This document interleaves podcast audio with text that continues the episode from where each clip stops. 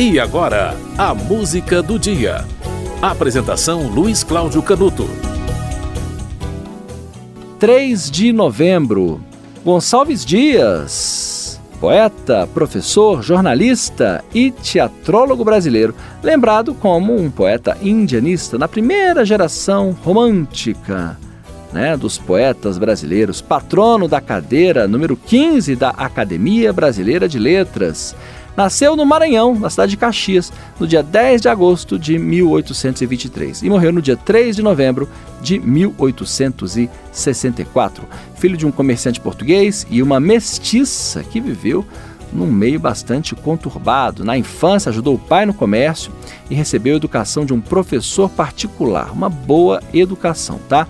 Viajou para Coimbra em 1838 quando tinha lá os seus 15 anos de idade, entrou no Colégio das Artes, terminou o curso secundário, depois foi fazer direito também em Coimbra e é, entrou em contato com escritores da época do romantismo português, como Almeida Garreta, olha só, Alexandre Herculano e Feliciano de Castilho.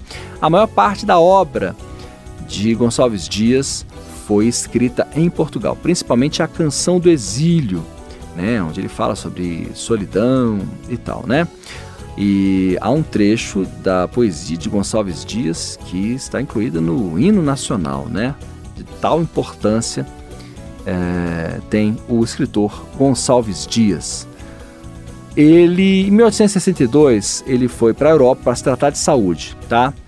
Não teve sucesso, voltou no dia 10 de setembro de 1864, mas o navio em que ele estava naufragou.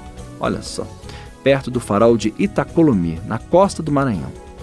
Pois é, morreu. É, não morreu de problema de saúde, né? Morreu devido a um naufrágio. 3 de novembro de 1864. Você vai ouvir agora uma música que foi inspirada em Gonçalves Dias. Música de Tom Jobim e Chico Buarque, Sabiá.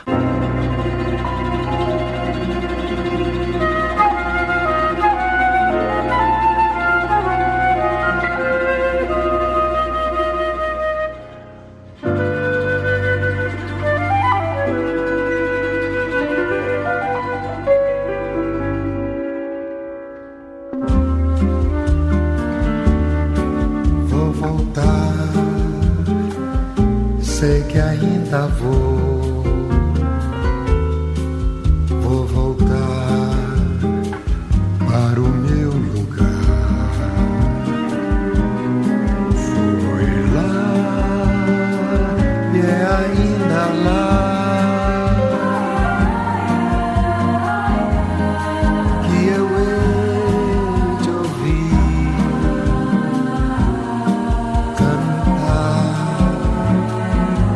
Sabiá